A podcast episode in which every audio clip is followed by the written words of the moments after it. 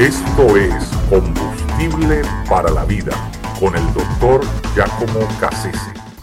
Cosas misteriosas. Hemos escuchado decir muchas veces que Dios actúa de manera misteriosa y vaya que sí, yo me identifico con eso porque en mi familia, bueno, eh, han sucedido algunas de esas, de esas cosas que, eh, por último, eh, resulta algo difícil elucidarlas, ¿no?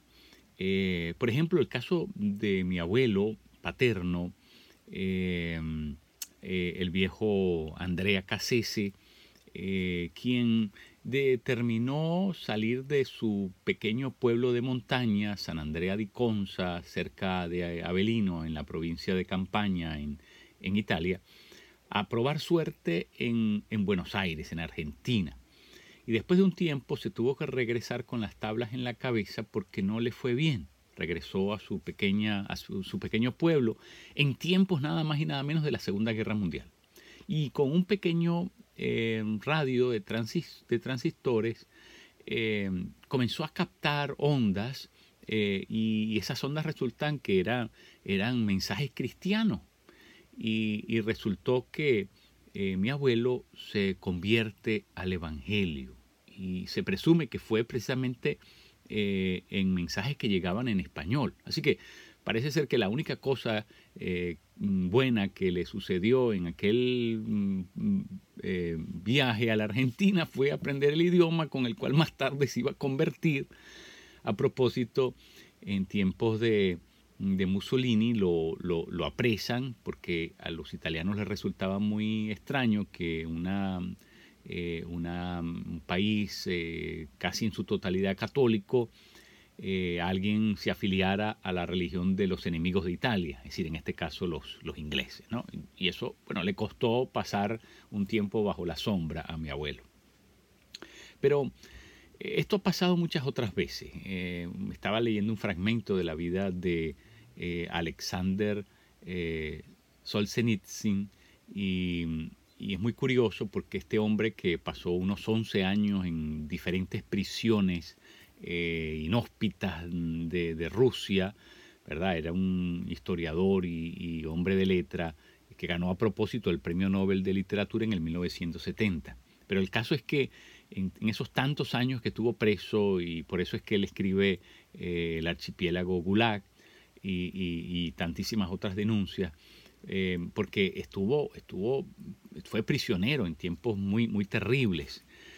Pero el asunto es que un día enfermó y, terminó en la enfermería de uno de esos campos de concentración de, trabajo forzado.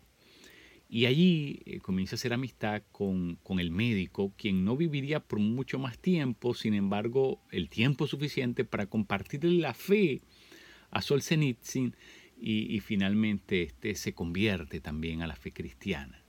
Muy interesante, ¿verdad? Eh, cómo pasan cosas que, mm, parecen estar controladas de manera milimétrica. Eh, es interesante. Eh, San Agustín, por ejemplo, a quien su madre le había predicado tantísimas veces y quien se mudó tanto de, un, de, en tantos sitios diferentes, finalmente aceptó un trabajo para enseñar retórica en, en Milán y se fue a esa ciudad del norte de Italia y ahí, en una situación bastante eh, incomprensible, es donde más tarde se conseguirá con San Ambrosio, quien fue su tutor espiritual. Pero hay un episodio en la vida de él, estando allí en Milán, donde eh, San Agustín escucha una voz que le dice, eh, tole et leye, toye et leye. Y, y él volteó a ver, aquello significaba toma y lee y, la única cosa que vio a su alrededor era un libro y aquel libro resulta que era la Biblia y cuando lo abre comienza a leer de manera sorprendente eh, el Evangelio y, tiene una conversión, ¿verdad?, misteriosa, eh, algo, algo eh, inusitado, algo difícil de, comprender a simple, a simple vista. todo esto me hace recordar un, una lectura eh, de las mil y una noches en el día 351, en el cual se narra la historia de un, de un rey que, bueno, era tan magnánime, eh, tan espléndido con, con, la gente, que toda su riqueza, todas sus posesiones las compartió con los demás, todo lo regaló excepto la casa de su, su casa paternal, la casa de su padre. Y, y bueno, quedó empobrecido y terminó viviendo miserablemente en la calle.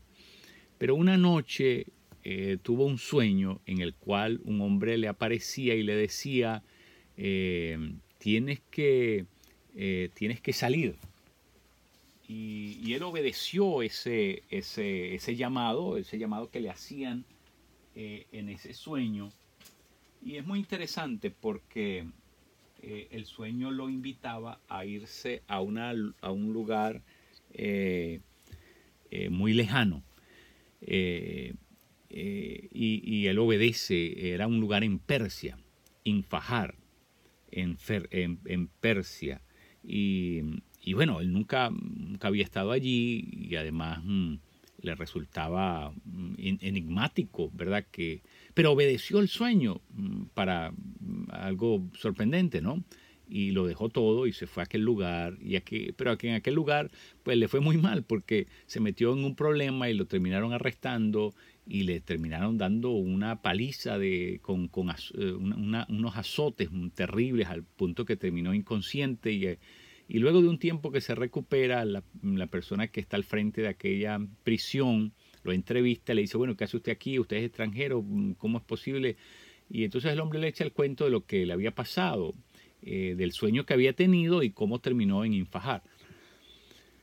Pero es muy curioso que el hombre dice, pero usted, usted cree en sueños, usted se va detrás de cada cosa que dicen los sueños, usted está loco. Yo he soñado mil veces que eh, en una casa eh, que tiene un corredor largo, que tiene un jardín, y comienza a describir el jardín, comienza a describir todo, y en ese jardín hay una fuente y debajo de esa fuente hay un gran tesoro. Usted no sabe la cantidad de veces que yo he soñado con lo mismo y usted cree que yo me voy a ir detrás de un sueño. Cuando él escuchó la descripción de todo lo que el hombre decía, era exactamente la descripción de la casa del padre.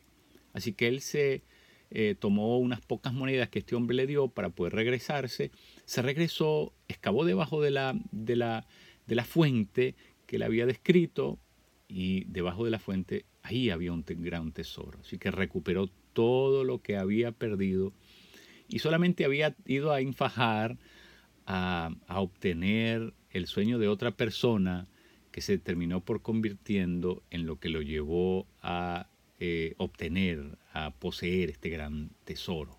Así que eh, sí, si me preguntan, sí, Dios actúa de formas muy misteriosas. Eh, Dios, ¿verdad? Eh, hace que en algunos episodios de nuestra vida, en algunos lugares puntuales, nosotros solamente obtengamos un eslabón que no ni siquiera sabemos en ese momento qué utilidad va a tener en el futuro. Pero muchas veces Dios nos, Dios que conoce el mapa de nuestras vidas y que tiene control de cada detalle, porque muchas veces Dios parece un algo así como un relojero suizo, ¿no? meticuloso trabajando en, en, en pequeñísimas piezas al interior de esos engranajes tan eh, complicados que son los relojes.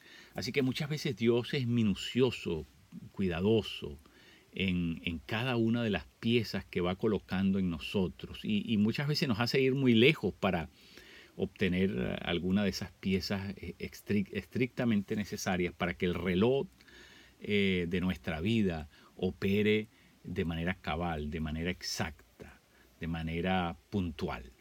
Así que mientras estemos en las manos de nuestro Señor y nosotros dependamos absolutamente de que Él tiene control de nuestra vida y Él tiene el mapa de nuestra vida, como dicen los muchachos, Él tiene el GPS de nuestra vida. Así que no debemos tener ningún tipo de temor, porque, ¿saben una cosa? Eh, realmente Dios actúa de forma misteriosa, pero es misteriosa para nosotros pero no significa en ningún momento que sea misteriosa para Él. Él lo sabe todo y estamos, obviamente, en buenas manos.